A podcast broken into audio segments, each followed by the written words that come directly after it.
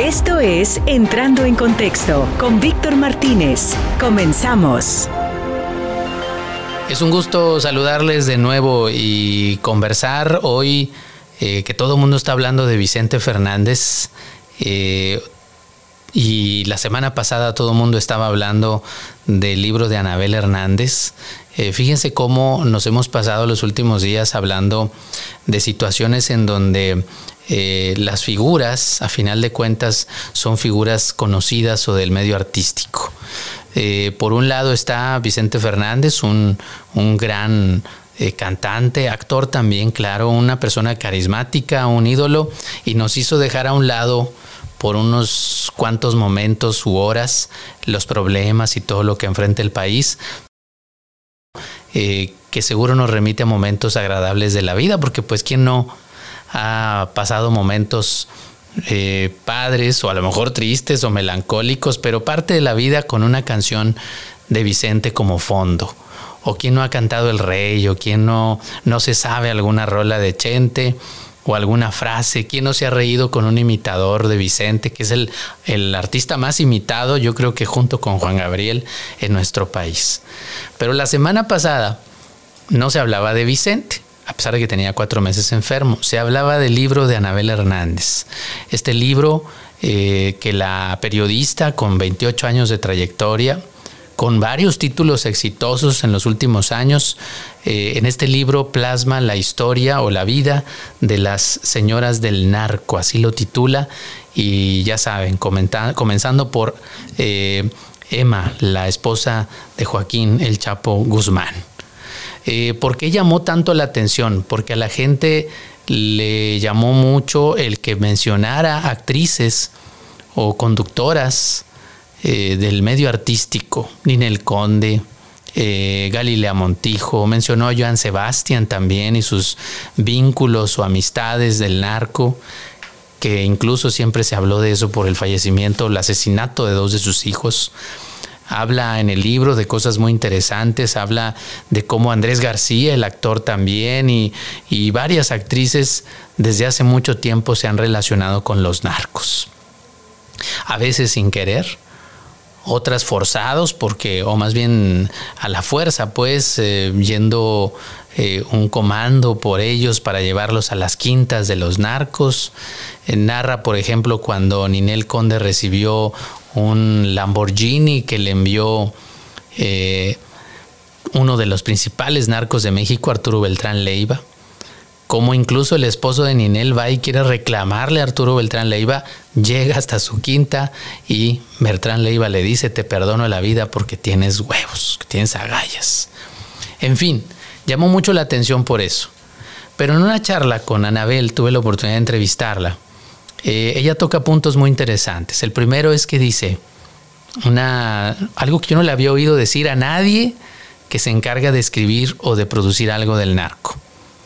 Ella asegura que lamentablemente se ha hecho de los narcos figuras mitológicas, como si fuesen admirables. Dice, incluso es preocupante porque estamos realmente ante una situación delicada. Un presidente de la República que prefiere abrazos en lugar de balazos, que no le pone interés a combatir al narcotráfico y dice que tanto el presidente como la gente se olvidan de las miles de víctimas de estos narcotraficantes y los idealizan. Dice, no estamos hablando de ellos como recanroleros excéntricos, que cada uno dirá, bueno, pues cada quien su vida. No, este tema debería interesarle más a la gente en un sentido estricto y entender que son asesinos y que amenazan la estabilidad del país. Le pregunta, el servidor le pregunté, bueno, ¿qué tan cierto es que podemos decir que solo los pobres alimentan a las organizaciones criminales y que los pobres son eh, producto de una eh, falta de oportunidades y que esa pobreza en nuestro país alimenta al narco. Me dice, eso es una mentira. Estamos etiquetando a los pobres. Los yuppies, los ricos, también son narcos. Forman parte de la cadena del narco victimizar al pobre doblemente, ya de por sí tiene un problema económico, y decir que ellos, los pandilleros y los de las zonas, esas eh, pues peligrosas o, zonas con más carencias son los que alimentan al narco o forman parte de él, es etiquetar al pobre. Y una tercera situación le preguntaba, oye Anabel, más allá del libro, ¿tú legalizarías las drogas? ¿Tú estarías de acuerdo con que las drogas dejaran de ser prohibidas en México y eso facilitaría que se acabara el narco? Y me dice, no, para nada. De hecho, estamos equivocados en ese concepto. La gente puede decir, yo puedo meterme lo que quiera, la droga que yo quiera, estoy en mi derecho, es mi cuerpo, es mi vida, es mi salud. Hasta ahí parece bien, pero luego, un poco más allá, cuando tú compras una tacha, cuando tú compras una sustancia prohibida, estás patrocinando al narcotráfico, estás patrocinando a la delincuencia, estás financiando a los mismos que secuestran, los mismos que asesinan, que asesinan hasta niños, los mismos que hacen que este país esté de la fregada en cuanto a la seguridad. Sí, tu derecho, tu derecho es consumirla, pero ¿hasta dónde estás perjudicando el derecho de los demás a tener un mejor país? Fue muy interesante porque Anabel Hernández quiso hablar más allá que Galilea Montijo, Ninel Conde y esos escándalos que hicieron que llamara la atención el libro y dio conceptos muy interesantes. Yo les recomiendo, si quieren ver la entrevista, la tenemos eh, en YouTube, está para que ustedes puedan verla en las diferentes opciones y en YouTube de, de multimedios. Échenle un ojo. Y mi última recomendación o petición va con una reflexión. Yo sé que el mundo del narco es una gran industria, pero lamentablemente Mucha gente no entiende que no es necesario saber tanto del narco. ¿En qué nos ayuda saber tanto del narco? Ver esa serie y buscar la fascinación, que crezca la fascinación. Eh, ¿Hasta dónde estamos nosotros alimentando una mala imagen incluso de nuestro país? Cuando yo era niño veíamos a Colombia como el lugar del narco. Cuando yo era niño decíamos, oh, Colombia y, y aquellos eh, narcos históricos.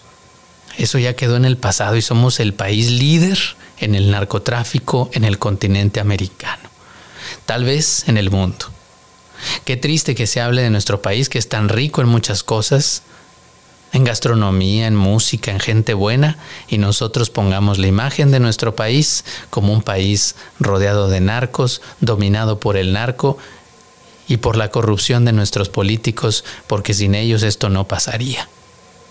Ojalá tuviéramos mejores ideas, no enaltezcamos al narco y busquemos poner a los narcos donde son, de donde son y lo que valen, porque ellos no aprecian la vida de nadie, contaminan a todos y se justifican muchos de ellos diciendo que no tuvieron otra alternativa, que porque eran pobres, cuando los pobres también pueden ser grandes personas en lo profesional esforzándose, o cuando muchos pobres deciden ser honestos, trabajar como albañiles y trabajar como carpinteros o en otros oficios. El ser pobre no justifica volverte narco. En fin, ese es el punto de vista y era lo que les quería comentar. Ahí está la entrevista si quieren escuchar a Anabel Hernández y también luego platicaremos del otro libro, la biografía no autorizada de Vicente Fernández, con la entrevista que le hicimos a Olga Warnat y que también está ya disponible en el YouTube de Multimedios. Pásenla muy bien, un abrazo, recibo sus opiniones. Si no están de acuerdo, si les gusta el narco, si les gusta enaltecer a los narcos, cada quien. Pero esa es una realidad fría que luego arruina al país. Gusto en saludarlos. Esto fue Entrando en Contexto con Víctor Martínez. Gracias por escucharnos.